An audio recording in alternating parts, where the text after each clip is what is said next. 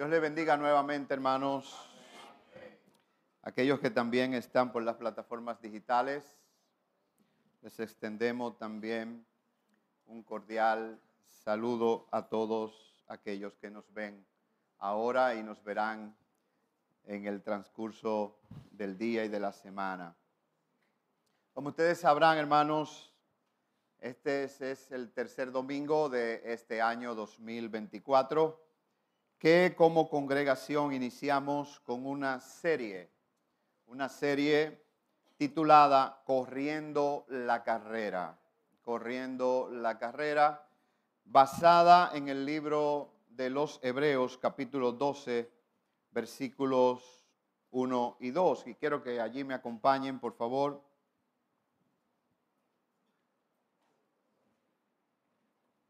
Gloria al Señor. Dice el versículo 1, por tanto,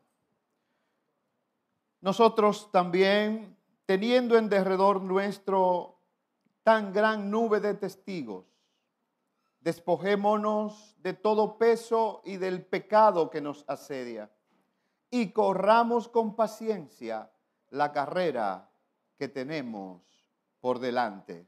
El versículo 2 dice, puestos los ojos en Jesús el autor y consumador de la fe, el cual por el gozo puesto delante de él sufrió la cruz, menospreciando el oprobio, y dice, y se sentó a la diestra del trono de Dios. Aleluya. ¿Cuántos saben que Él está sentado a la diestra del trono de Dios? Aleluya. Cerramos nuestros ojos un momentito. Aleluya. Padre, te damos gracias, Señor, en esta mañana. Hoy, Padre Santo, estaremos viendo, Señor, la perseverancia, el correr con paciencia. Y hoy, Padre, yo creo que es propicio agradecerte, Señor, todo el tiempo, Padre, que tú nos has permitido perseverar, oh Dios. Muchos pueden decir, he perseverado 40, 50 años, 30, 20, 10 quizás. Estoy perseverando desde hace semanas o meses. Pero Padre, yo te pido hoy en esta mañana que tú sigas hablando, Padre, de manera especial a cada uno de nosotros, oh Dios. Por medio de tu palabra, oh Padre, pueda, Señor, darnos, oh, las pautas, darnos, Padre Santo, las indicaciones, Señor, mostrarnos el camino para seguir perseverando, Dios para seguir corriendo con paciencia esta carrera que tú nos has puesto por delante, oh Padre. Aleluya, necesitamos, necesitamos de ti, Señor, para seguir corriendo, Padre. Corriendo de acuerdo a como tú, Señor, nos ha mandado. Corriendo, Padre, para agradarte a ti, oh Dios. Gracias, Padre. Bendice tu palabra en esta mañana y que sean, Padre, de beneficio y de provecho a nuestras vidas. En el nombre de Jesús. Todos decimos, gloria al Señor. Hermanos, estos dos episodios pasados hemos visto que para estar listos para la carrera debemos de despojarnos, despojarnos de ciertas cosas que obstaculizan o estropean el desempeño nuestro para esta carrera. Básicamente el pastor habló sobre despejarnos del el peso de esas distracciones, las distracciones, corriendo sin distracciones. La semana pasada el pastor Andy también compartió sobre tratando nosotros de eh, quitarnos ese peso del pecado que nos asedia. En esta mañana, eh, siguiendo también lo que es el texto, eh, estaremos hablando sobre corriendo la carrera con perseverancia, hermano. Corriendo la carrera con perseverancia. Es lo que sigue en el verso. Dice, por tanto, nosotros también, teniendo en derredor nuestro, dice, tan grandes nubes de testigos. Primero dice, despojémonos de todo peso y del pecado que nos asedia. Ya esos dos temas fueron cubiertos.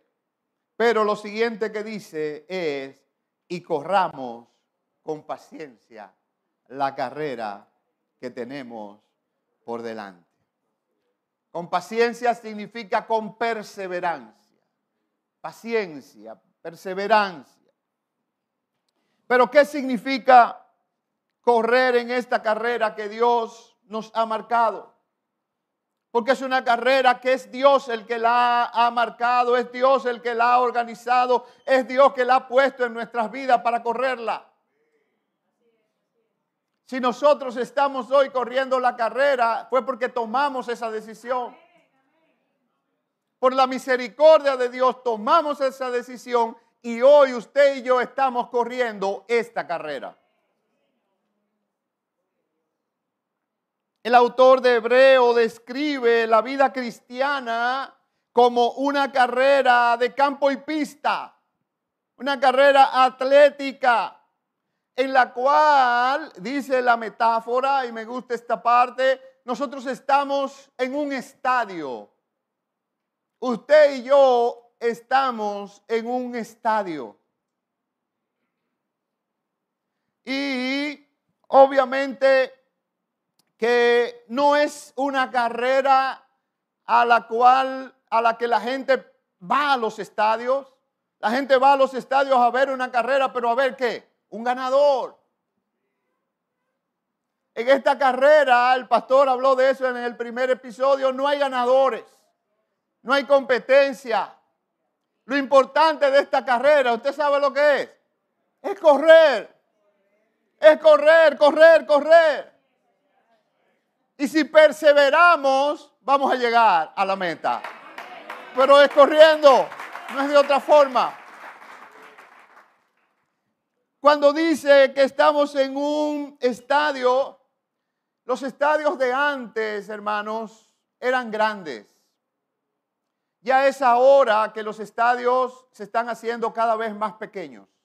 ¿Usted sabía eso? Por ejemplo, el estadio Maracaná en Brasil inaugurado para el Mundial de Fútbol del año 50. ¿Ustedes saben qué capacidad tenía ese estadio cuando se hizo? 200 mil personas. Increíble. Luego lo han ido reduciendo y la última remodelación que le hicieron lo redujeron a 100 mil. Los estadios de béisbol de grandes ligas últimamente, la capacidad que tienen son cuántos? Son 35 mil fanáticos, 40 mil como mucho, igual los de fútbol. ¿Pero por qué? Porque ya no necesariamente para ver la carrera tú tienes que ir al estadio. Tú tienes la televisión, tienes todos los medios para verlo. Pero antes no. ¿Por qué dice que tenemos alrededor una gran nube de testigos en metáfora? Porque antes para tú ver la carrera no tenía otra forma de verla que no fuera yendo al estadio. Yendo en vivo. Y es bueno ver los deportes en vivo diferente que verlo por televisión. Es muy diferente. Pero el estadio dice también que está lleno. Es una particularidad. Un estadio lleno no es lo mismo. Aquellos que han jugado eh, deporte profesional, y yo siempre he admirado a los jugadores de grandes ligas, que son los que tengo acceso de. Conozco jugadores que han estado en grandes ligas. Muchachos de barrio, sin mucha formación, y yo me pongo a pensar, digo, wow, pero yo me pongo nervioso delante de 100 y 300, 200 gente. ¿Cómo tú juegas delante de 50 mil, delante de 40 mil? Y como nada. Y yo le digo, ven acá a un pelotero amigo. Cuando tú estés en segunda, por casualidad, y el juego apretado, base llena, gente en tercera o base llena ahí, tú quisieras que batearan por donde ti. Porque cuando yo jugaba yo decía, ay, que no le den por aquí. Claro, porque óyeme cometer el error o algo.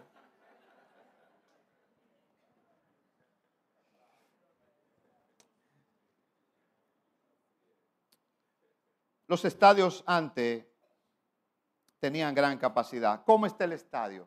El estadio está lleno, hermano. Está lleno de una gran nube de testigos.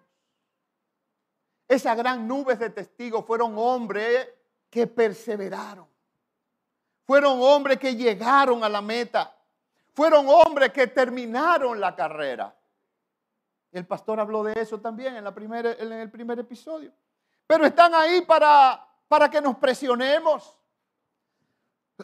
Están ahí para que quizás corramos diferente. Obviamente que no. Claro que es una presión que nosotros no ponemos.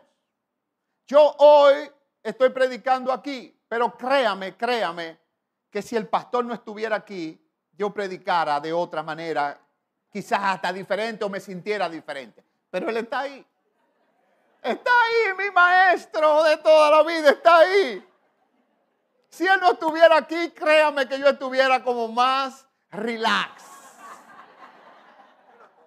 Sí, Trinidad. Eso presiona muchas veces. Y ahí caemos a lo mismo que yo siempre he estado reclamando a un amigo y un hermano de la iglesia de tanto tiempo. Que ustedes saben que yo tengo cierta afición a, la, la comida, a la cocina. Me gusta eso. Y eso se ha transmitido a algunos hermanos.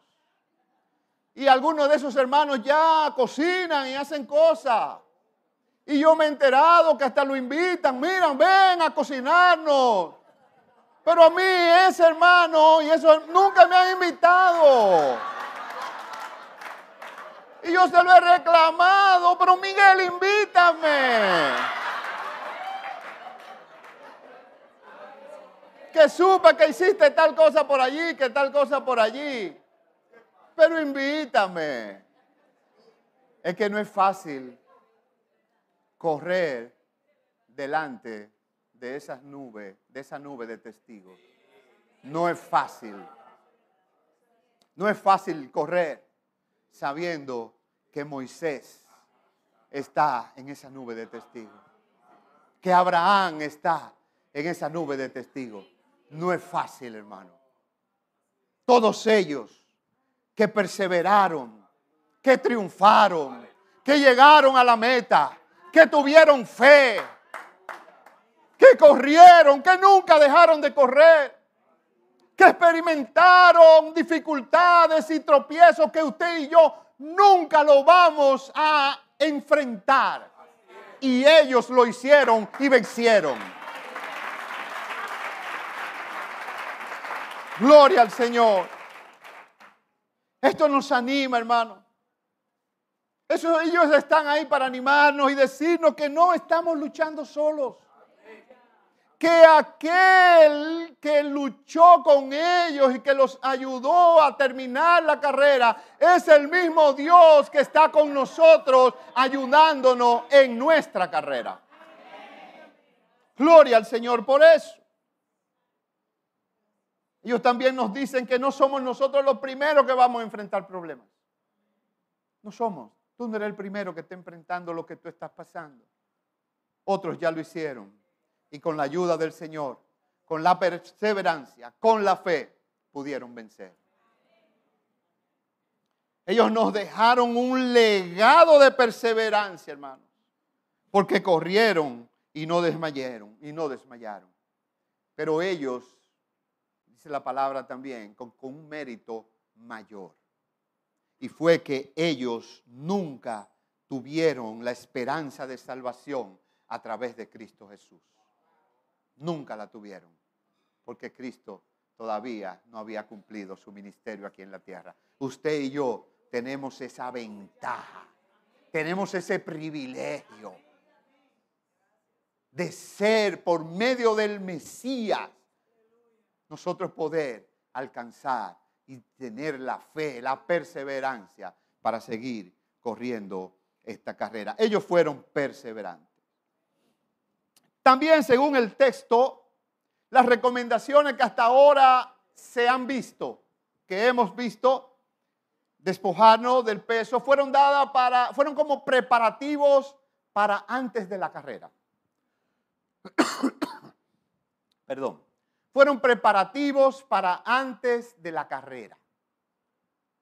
Porque usted despejarse, despojarse del peso, usted lo hace antes de la carrera. De la distracción, del peso del pecado, es antes de la carrera. Ahora bien, Andy habló la semana pasada de que hay dos tipos de carrera. Y en el atletismo hay dos tipos de carrera. Están las carreras de velocidad y están las carreras de fondo o de resistencia. Las carreras de velocidad son de 400 metros para abajo. 400 metros, que es darle una vuelta entera a la pista. ¿Quién es campeona mundial de los 400 metros? Marileide Paulino, de ahí, de, de Palenque, de Don Gregorio, mejor dicho, de ahí de donde es Vladimir Guerrero. ¿Qué tiempo le toma a ella dar la vuelta? 48 segundos y algo por ahí. Usted puede en 48 segundos hacer estrategia, ¿qué, qué, qué, qué usted puede hacer? Usted no puede hacer nada. Félix Sánchez, 400 metros con valla. Igual, 40 y pico segundos, 50. Ahí hay quizá alguna estrategia por cómo saltar. Lo vimos a él. ¿Se recuerda, pastor? En vivo en el 2003, en los Juegos Panamericanos de aquí. El pastor y yo, nuestra familia, estábamos allá y lo vimos ganar la medalla de oro en el Estadio Olímpico esa vez. ¿Y qué usted me dice de esas carreras que son, que la más esperada, como decía Andy? La de 100 metros plano que determina cuál es el hombre más rápido del mundo y la mujer más rápido del mundo. 9 segundos 58, el récord de Usain Bolt.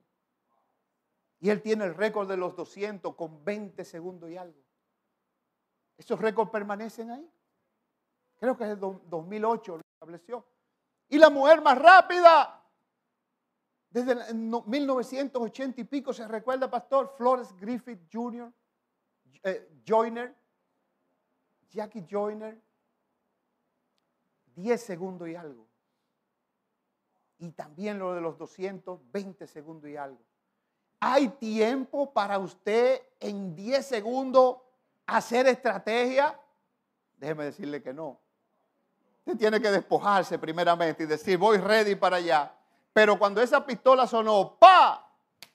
No piense, corra nada más. En las carreras de fondo eso es diferente. Y la carrera que nosotros tenemos es una carrera de fondo, de resistencia, donde nosotros tenemos que establecer una estrategia sobre cómo yo voy a correr. Porque esa estrategia es la que me va a hacer a mí poder correr siempre, poder perseverar y poder llegar a la meta. Amén, hermano.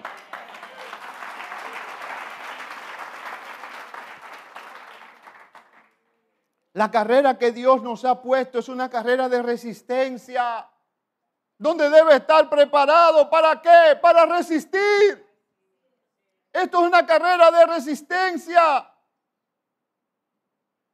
Esta carrera, la estrategia fundamental de esta carrera, ¿usted sabe cuál es? No cansarte. Es no cansarte. Dice, corre con paciencia. a mí siempre me ha llamado la atención ese verso de correr con paciencia. Porque usted dirá, bueno, la Biblia dice corre con paciencia, o sea que vete al paso. No.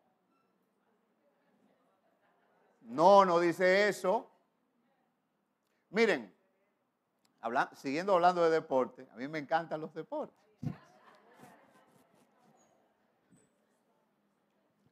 En atletismo hay una competencia que se llama marcha o caminata. ¿Ustedes saben cuál es? Que los participantes van caminando, no pueden correr. Si corren, lo descalifican. La marcha establece que usted, la ley es que usted no puede en ningún momento dejar de tener un pie, por lo menos un pie, puesto en el suelo. Porque si usted quita los dos pies, ya usted está corriendo y la competencia no es de correr, es de caminar. Y si usted, y entonces los jueces van detrás de ti, y esos tipos van rara, Los mexicanos son fabulosos en eso. Y ellos van caminando, caminando, pero muchos de ellos los descalifican.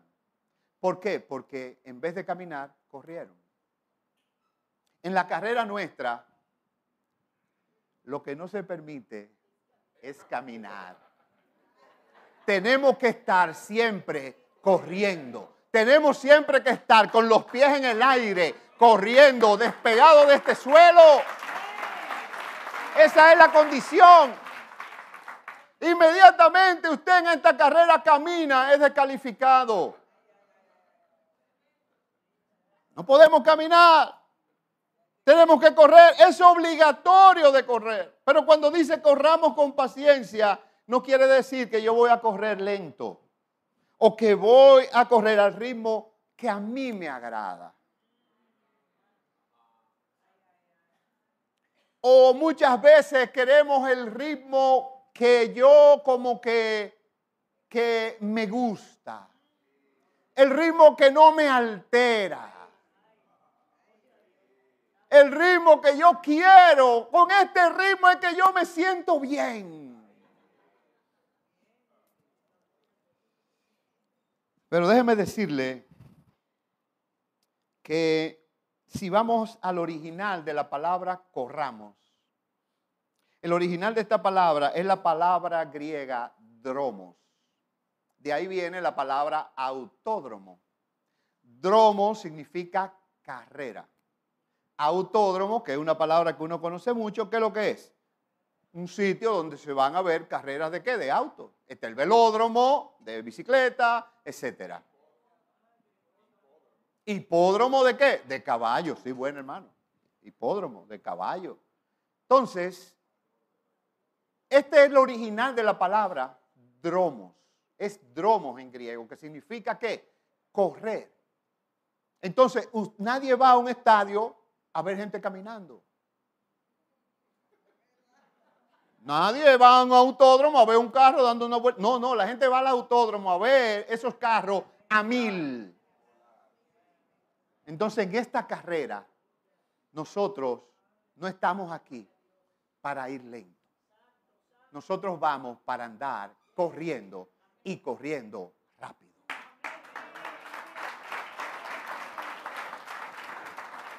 Autódromo, velódromo, hipódromo, dijo el pastor. Pero el verbo primitivo que se usa para correr es la palabra dremo, que significa correr o andar deprisa. Entonces, esta carrera no es para nosotros correrla como a nosotros nos plazca. Esta es una carrera que tiene una condición y es que usted tiene que andar rápido, sin detenerse, siempre corriendo hacia adelante. Por lo tanto, esta es una carrera en la que se nos manda a correrla, obviamente, con paciencia, pero a la vez no debemos dejar de correr o andar deprisa. En Primera de Corintios, capítulo 9, versículo 24, el apóstol Pablo también recalca esto. Cuando le dice en Primera de Corintios, capítulo 9, versículo 24, le dice, ¿no sabéis que los que corren en el estadio, todos a la verdad corren, pero uno solo se lleva el premio. Ese es otro tipo de competencia que no es esta. Pero aquel manda a los corintios, corred de tal manera que lo obtengáis. O sea, yo estoy en la carrera, yo no estoy compitiendo con Raquel, pero yo debo caminar, yo debo, perdón, correr como si yo le fuera a ganar a ella. Porque yo tengo que, como si yo fuera a darme un premio, como si fueran a darme un premio, yo tengo que correr de esa manera. Correr de tal manera que te gane el premio. Porque entonces, si tú no corres de esa manera, estás diciendo que el premio a mí no me interesa. No me interesa ese premio. Yo voy a estar ahí, voy a correr porque pero no me interesa. No, aunque no hay premio literal, o sea, perdón, no es una competencia, hay un premio. Y tenemos que correr de tal manera que obtengamos el premio. ¿Cómo se obtiene un premio? ¿Corriendo al paso? No. ¿Corriendo lento? No. Corriendo rápido, haciendo el esfuerzo, preparándonos. Esa es la forma, perseverando, porque es una carrera larga, teniendo estrategia. ¿Por qué muchos abandonan? Por ser muy rápidos. Se van muy rápido y de repente se cansan. O por ser muy lentos en su ritmo de andar. ¿Por qué muchos fracasan y abandonan? Por no tener estrategia. También. Ahora, ¿cuál es el resultado de no prepararse? ¿Cuál es el resultado de no despojarse o de no tener paciencia? Bueno, el abandono. Esa es la consecuencia. La falta de perseverancia. Viene el abandono, la falta de resistencia. Y créame que no hay nada que le duela más a un atleta que ser descalificado. En campo y pista, en esas carreras rápidas que salen con el disparo, eso es cronometrado. Si saliste una milésima de segundo antes, eso se detecta automáticamente y eres descalificado. Es un dolor grande para ellos. Pero también es un dolor ser muy conservador y de repente sonar el tiro y tú todavía estar ahí. Entonces tú tienes que estar preparado, alerta, saber en qué momento tú vas a arrancar, saber en qué momento tú vas a correr, estrategia. Pero es duro ser descalificado. Esos que corren en carro, cuando de repente van en primer lugar y es un desperfecto mecánico, o se le explotó una goma o algo, descalificado. ¡Wow! Eso duele, hermano. En esta carrera, no permitamos que nos descalifiquen. Porque le digo algo, va a doler. Va a doler. Va a doler. Hebreos capítulo 12, versículo 1. La traducción al lenguaje actual dice, todas estas personas están a nuestro alrededor como testigos. Por eso debemos dejar de lado el pecado que es un estorbo. Y dice, pues la vida es una carrera que exige resistencia. Óigalo bien, la vida, que es esta carrera que Dios a usted y a mí nos ha puesto por delante, es una carrera, dice, que exige resistencia. Resistencia, una carrera que exige resistencia. Entonces, para correr con perseverancia, obligatoriamente requiere que primero aceptemos el desafío. Porque es un asunto de aceptar el desafío. Usted está corriendo porque usted quiere. Ahora, si usted se metió en la carrera, es para no dejar de correr. Oiga bien, hermano. Usted está metido, estamos metidos en esta carrera. Si ya nos metimos, es para no dejar de correr. Es para seguir siempre adelante. Así que piense bien. En esta mañana piense bien cómo usted está corriendo esta carrera. Piense bien, primero usted ha aceptado ese desafío de correr. No es fácil. Competir no es fácil, correr no es fácil, que lo estén viendo no es fácil. Pero hemos aceptado este desafío. Al menos yo lo he aceptado. Yo no sé usted, pero lo primero que es aceptar el desafío. Ahora, para nosotros poder aceptar el desafío, hay que comprometerse. ¿Cuál es el problema? Que para muchos la vida cristiana no es un desafío. Para muchos hermanos creyentes de esta época, para muchos la vida cristiana no es un desafío. ¿Por qué? Porque la razón es que con la ligereza que toman la carrera, te dice a ti que no es un compromiso con la ligereza que se está tomando el Evangelio en estos días, la mayoría de creyentes no están corriendo la carrera. No han aceptado el desafío de correr.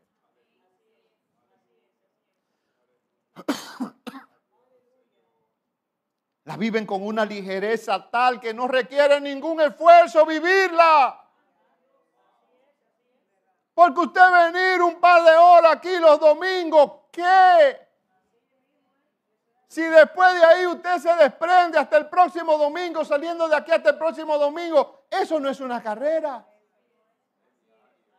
No, no es una carrera. Usted simple y llanamente está viniendo, viviendo una vida muy ligera. Usted no ha aceptado ningún desafío de correr. Este desafío se acepta y se corre diario. Tiene que correrse diario. No los domingos un rato aquí.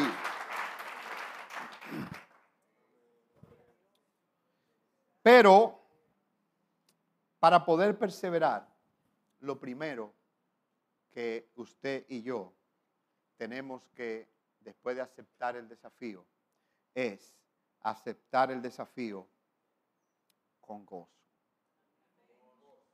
Es lo primero. Usted y yo estamos ya, aceptamos el desafío de correr. Aceptémoslo con qué? Con gozo. Aceptemos el desafío con gozo con perseverancia. ¿Por qué el apóstol requiere paciencia? ¿Por qué? Interesante. Porque él, él sabía claramente que en medio de la carrera venían desafíos que serían agotadores. Por eso es que se requiere paciencia. ¿Por qué? Porque en esta carrera usted se va a encontrar con desafíos totalmente agotadores. Agotadores, hermano. Usted tiene que prepararse, por eso dice despéjese del peso y prepárese para correr. Eso usted no lo dice cuando va por unas vacaciones, para un resort o para un crucero. Usted no dice eso. Usted se prepara de que yo tengo que tener perseverancia porque yo no. ¿Por qué? Porque se supone que en ese crucero, en ese eh, resort, en esas vacaciones, usted no va a tener problemas. Usted va para allá a descansar, a botar el golpe. No tiene por qué prepararse para nada. Ahora, en este desafío, si usted lo aceptó en esta carrera, sepa muy bien que se va a encontrar con dificultades. Por eso se requiere qué? Paciencia. Y la paciencia requiere que ese desafío, esos problemas, lo enfrentemos con qué? Con gozo. Con gozo, hermanos.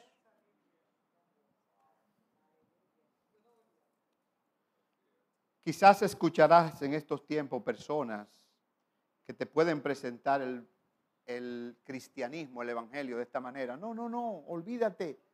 Tú no vas a tener, óyeme, es una vida de gozo completamente, que tú no vas a tener ningún tipo de dificultad. Mentira te está hablando. Te está hablando mentira. No es que no haya gozo en este camino, porque también no es que no haya gozo. Este es un camino lleno de gozo. ¿Cuántos pueden decir que es un camino lleno de gozo? Pero también es un camino lleno de dificultades. Ahora, cuando las dificultades vencen al gozo, dejamos de correr. Si inmediatamente las dificultades tapan el gozo, inmediatamente es como que dejamos de correr. Cuando decimos desafío o prueba, no me refiero a situaciones que muchas veces nosotros mismos nos hemos metido. Hace dos semanas en la célula, mientras hablábamos, yo le compartía que lo que decía el apóstol Pedro en primera de Pedro, capítulo 4, versículo 15 y 16, que decía, así que ninguno de vosotros padezca como homicida o ladrón o malhechor o por entremeterse en lo ajeno. Si tú te ves en un problema por eso, en una dificultad por eso, bueno, te lo buscaste tú. Y el apóstol dice que no, nosotros no, no, por eso no. Ahora el versículo 16 dice, pero si alguno padece como cristiano, no se avergüence, sino glorifique a Dios por ello, sino de gozo a esa situación, enfréntela con gozo. Y muchas veces estamos metidos en situaciones que verdaderamente ni usted ni yo la buscamos, pero ya estamos metidos. Y créanme que cada aquí, cada uno de nosotros tiene su situación que no necesariamente ha sido por causa de un homicidio o algo así, un robo. No, no, no. Situaciones que se dan.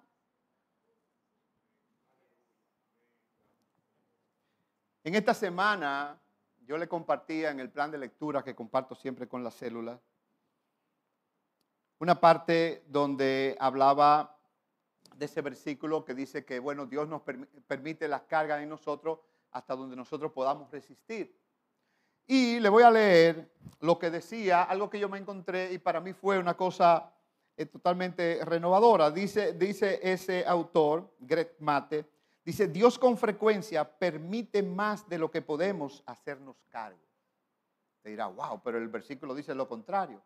Pero dice él que Dios con frecuencia permite más de lo que podemos hacernos cargo. Pero nunca permitirá más de lo que Él pueda hacerse cargo. De hecho, él decía, toda mi vida es más de lo que yo he podido sobrellevar. Por eso necesito a Cristo. Por eso necesitamos a Cristo, hermano.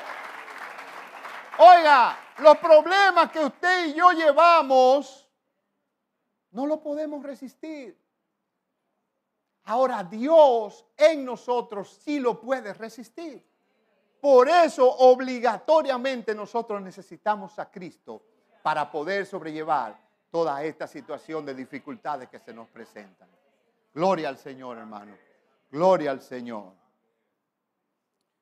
Decía que no hay nada como enfrentar los desafíos con gozo.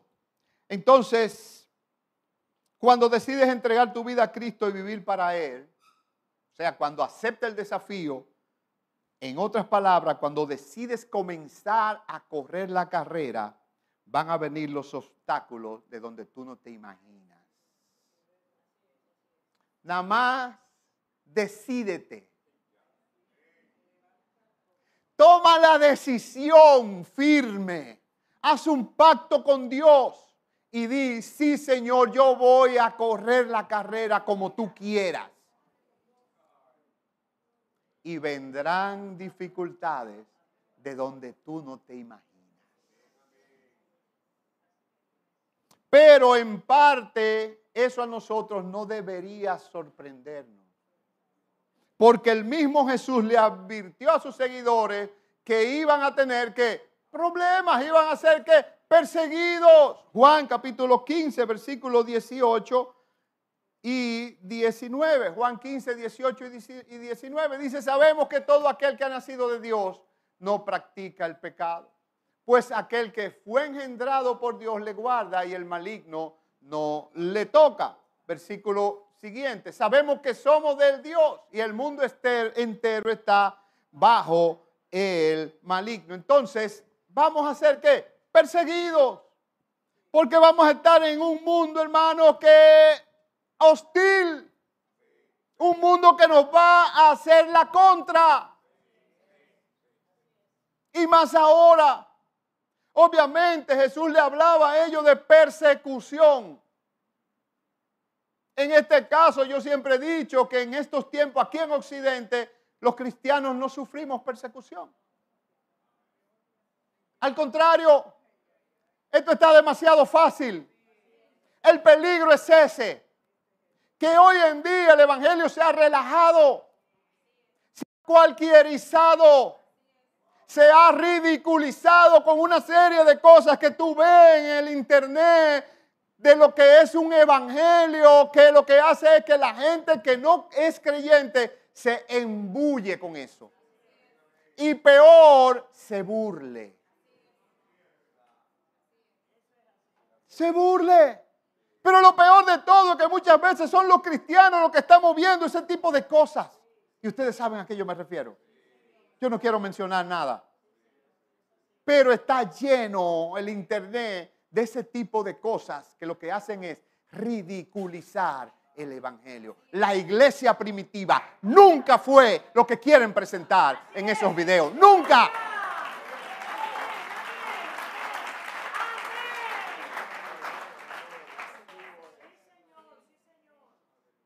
¿Qué situación estaban pasando esta comunidad de los hebreos? ¿Qué situación? Ellos estaban experimentando una serie de desafíos. Si vamos a Hebreo capítulo 10, versículo 32. Hebreos capítulo 10, versículo 32.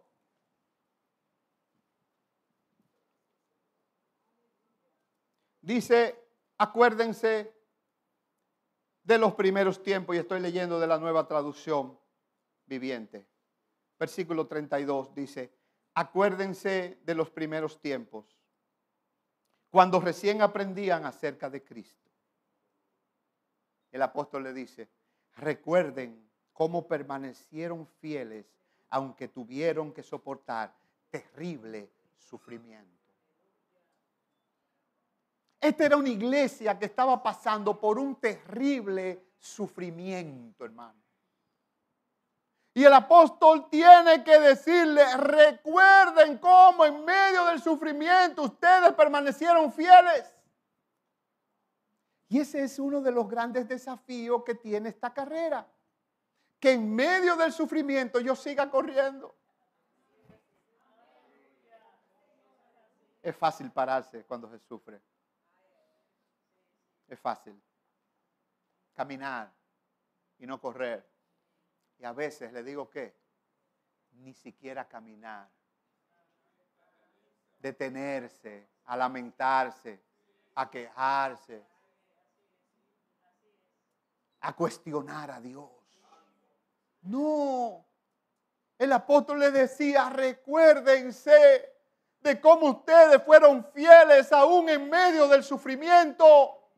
Y eso te dice el Señor en esta mañana. Si tú estás en algún tipo de sufrimiento que te impide correr, acéptalo con gozo y comienza a correr.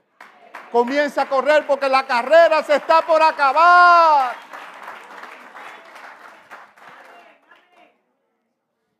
Ellos habían enfrentado todo tipo de desánimo dentro de esa comunidad. La gente le estaba dando la espalda a Jesús.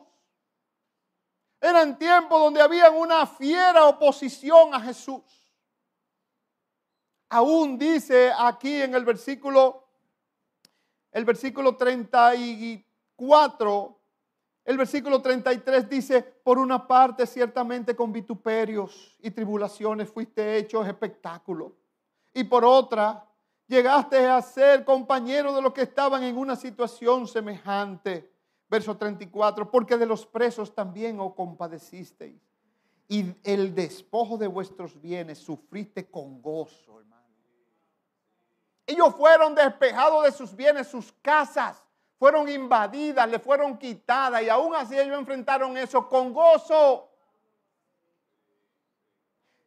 Pero ellos tenían algo. Dice, sabiendo que tenéis en vosotros una mejor y perdurable herencia en los cielos. Gloria al Señor.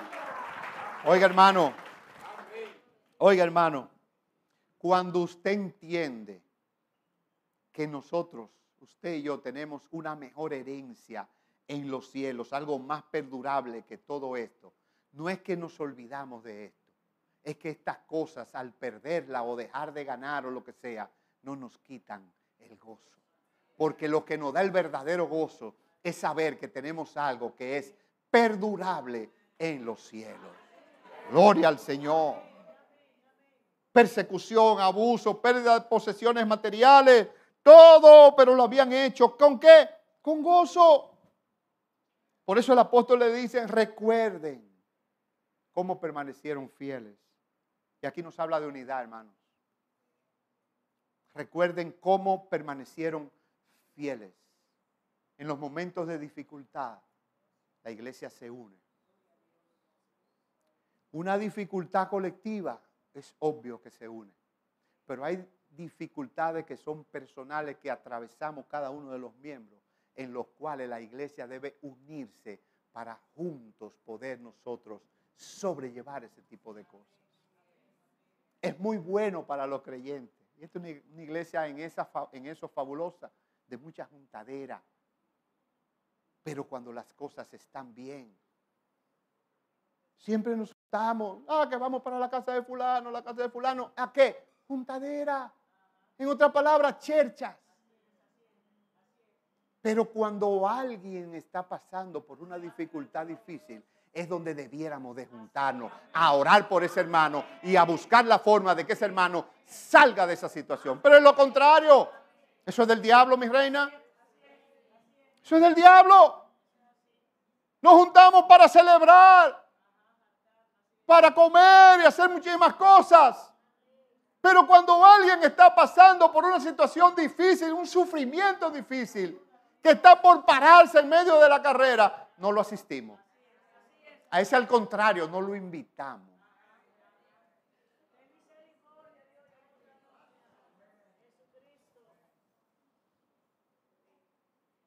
Estas cosas, los sufrimientos, hacía que esa iglesia le ayudaba a ver más claramente lo que era importante, hermano. El sufrimiento en tu vida te hace ver lo que es importante verdaderamente. El gozo no. Mientras estemos bien, todo marchando bien, no olvídate, tú no vas a ver lo importante. Porque quizás lo importante para ti es eso en ese momento. Ahora en el sufrimiento es que tú te ayuda a ver qué es lo importante, lo que verdaderamente tiene valor. ¿Y qué es lo importante para el creyente de esta época? Es una buena pregunta. ¿Qué es lo más importante para esta nueva generación de cristianos que se levanta? Son los cristianos que en 20, 30, 40 años, si Cristo no ha venido, van a estar dirigiendo la iglesia. ¿Qué es lo importante? El versículo 34, en otra versión, dice, sufrieron junto con los que fueron metidos en la cárcel. Y cuando a ustedes les quitaron sus bienes, lo aceptaron con alegría. Sabían que en el futuro le esperaban cosas mejores que durarán para siempre. Cuando nos juntamos en torno al sufrimiento de alguien, vemos las cosas que realmente tienen importancia. Cuando nos juntamos hace un cocinado, hace una cuestión por ahí, que haber un juego de pelota, lo que sea, y es válido eso.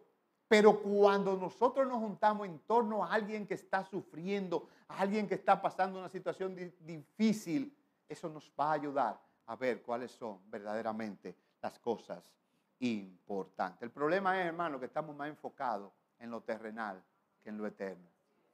Ese es el problema. Estamos más enfocados en el presente y en el futuro, pero terrenal. No, yo quiero dejar a mis hijos bien. Yo quiero dejar todo esto bien. Yo quiero dejar esto, cierta seguridad. Futuro terrenal. Que es peligroso, tan peligroso como el presente. Porque cuando nos enfocamos en el presente y en el futuro terrenal, ya tú sabes, es un enfoque mientras viva. Pero ¿y qué del eterno? ¿Y el futuro eterno? ¿Y el futuro? ¿Qué es lo importante, hermano? Todo esto se quedará. Todo esto pasará. El cielo y la tierra pasarán. Mas su palabra permanecerá para siempre para siempre, hermano. Quiere mantenerte corriendo, hazlo con gozo. Pero también tiene que hacerlo con paciencia y con confianza. Tiene que hacerlo con paciencia y con confianza. Gozo, pero también paciencia y confianza. En esto es bueno señalar que esto no pretende simplemente imponer una determinación como tenaz, de corazón frío, o sea, de muy calculado. Esto no, no, no, esto no es eso. Tampoco como de una presión o un llamado a seguir adelante en nuestras propias capacidades. Cuando hablamos de paciencia y confianza. Más bien es un estímulo para seguir adelante basándose en lo que es la fuente de nuestra confianza y nuestra paciencia, que es Dios. Aquí no estamos hablando de que mira, sé fuerte, esto que lo otro, estimularte. No, no, no, no. La fuerza de nuestra paciencia, la fuerza de nuestra confianza es Dios. Es Dios. Por eso en Hebreos capítulo 10, versículo 35, el apóstol le dice, les decía, no perdáis pues vuestra confianza que tiene grande galardón. Versículo 36. Porque os es necesaria la paciencia para que habiendo hecho la voluntad de Dios, obtengáis la promesa. Yo necesito paciencia obligatoriamente, pero yo necesito confianza. Porque cuando se trata de perseverancia cristiana, que es la que estamos hablando de la carrera de hoy, no podemos subestimar la paciencia. Porque la impaciencia mata la perseverancia. Óigalo bien, la impaciencia mata la perseverancia. La impaciencia es la que te dice, no voy a hacer la voluntad de Dios, es la mía. La impaciencia es la que te dice, no son tus planes, son mis planes. No es tu horario, es mi horario. No es la forma como tú quieres que yo corras. Yo voy a correr como yo quiero correr, como yo entiendo.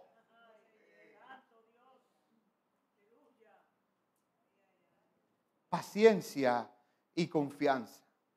La paciencia tiene adversidades importantes. Es algo inclusive en estos tiempos contracultural. La paciencia en este tiempo de tanto movimiento y tan rápido es contracultura.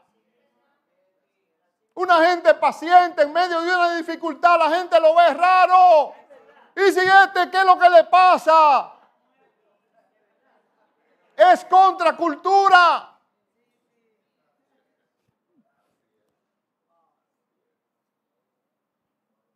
Porque vivimos en un mundo que, insiste en la importancia de la hora. El ahora, el ahora, es ahora. Como dijo a Miel aquella vez, ahora. También en qué? En la importancia, la prioridad de lo tangible. No, yo quiero verlo, lo tangible es lo que está aquí. Aquí lo tengo, tangible. Yo no estoy esperando. Vivimos en un mundo que importante es, lo importante para este mundo es el ahora. Y la prioridad es lo tangible. Es lo tangible. Pero el cristianismo se niega a dejarse ahogar por esa perspectiva tan restrictiva y sin futuro. El ahora y lo tangible no es el futuro. Es una perspectiva sin futuro, totalmente diferente a lo que es el cristianismo y lo que es el evangelio. El autor les recuerda que Jesús puede regresar en cualquier momento de cualquier día. Así que traten hoy como si fuera el último día.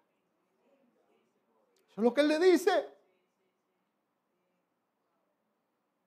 Versículo 37. Porque aún un poquito y el que ha de venir vendrá y no tardará. Mas el justo vivirá por fe y si retrocediere no agradará a mi alma. Pero nosotros no somos de los que retroceden para perdición, sino de los que tienen fe para preservación del alma. Gloria al Señor. Gloria al Señor. Gloria al Señor, hermano. Miren, lo que se nos ha dado a usted y a mí, la vida eterna, es una posición duradera.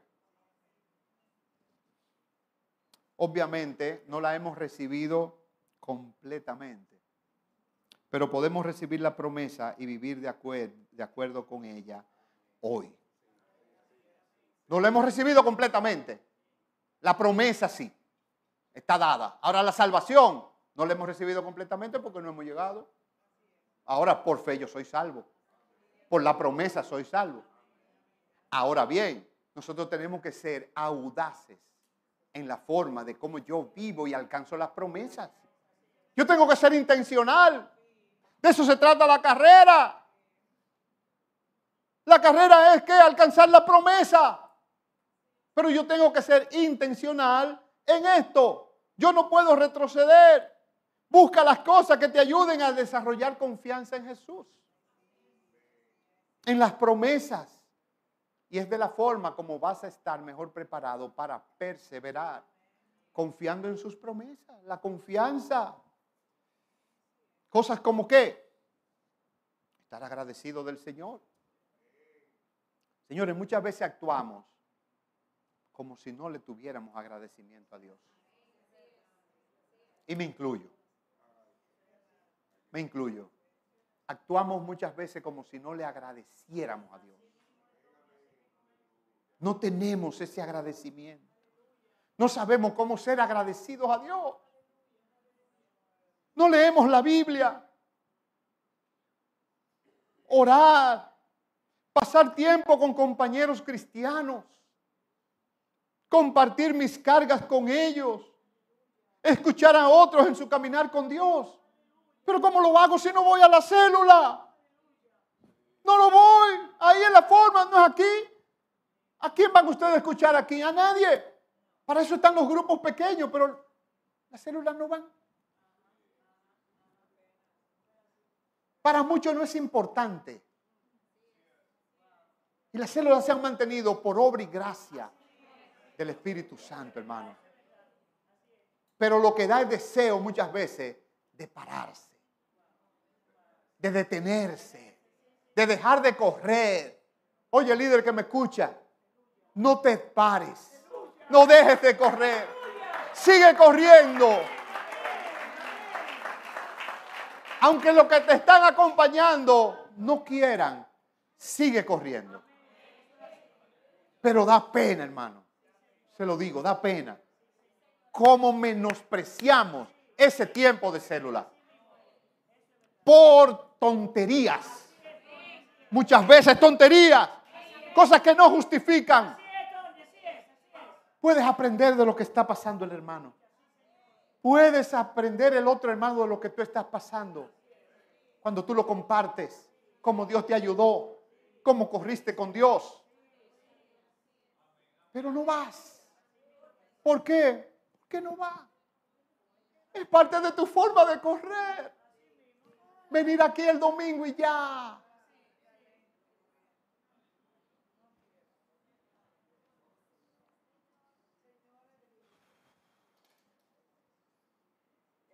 Cualquier cosa que ayude a desarrollar tu confianza, asegúrate de que sea parte de tu vida cristiana. Tercer punto, y con esto concluimos, debemos aceptar el desafío de correr en las fuerzas de Cristo en las fuerzas de Cristo, hermano. Esto no es en mis fuerzas, porque nosotros realmente fuerzas no tenemos ninguna. Y si la tenemos es efímera, es humana, es carnal y puede ser hasta diabólica. Nosotros no tenemos fuerzas. Nuestras fuerzas están en Cristo, están en Dios.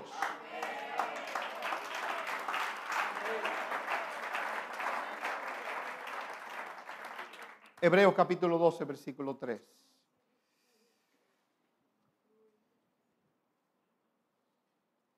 ¿A quién debemos considerar? Ni siquiera podemos comenzar a entender mínimamente lo que es la perseverancia, a menos que recurramos Jesús. Por eso capítulo 12 de Hebreos, versículo 3 dice, considerad a aquel que sufrió tal contradicción de pecadores contra sí mismo, para que vuestro ánimo no se canse hasta desmayar.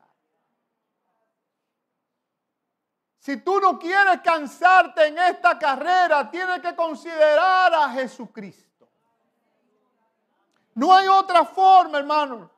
No hay otra forma.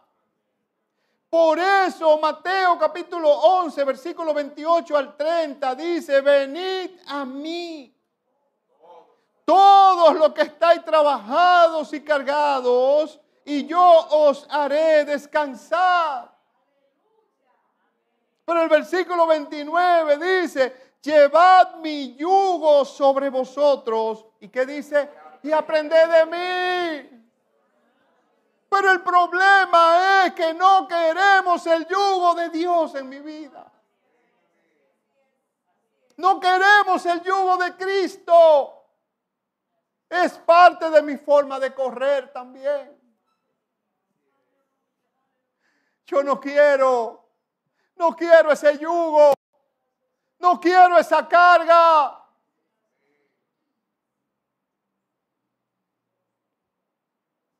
Aprended de mí que soy manso y humilde de corazón y hallaréis descanso para vuestras almas.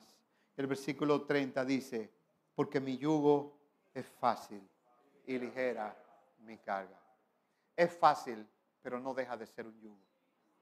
Y es ligera, pero no deja de ser una carga. Pero ese es el desafío que hemos aceptado.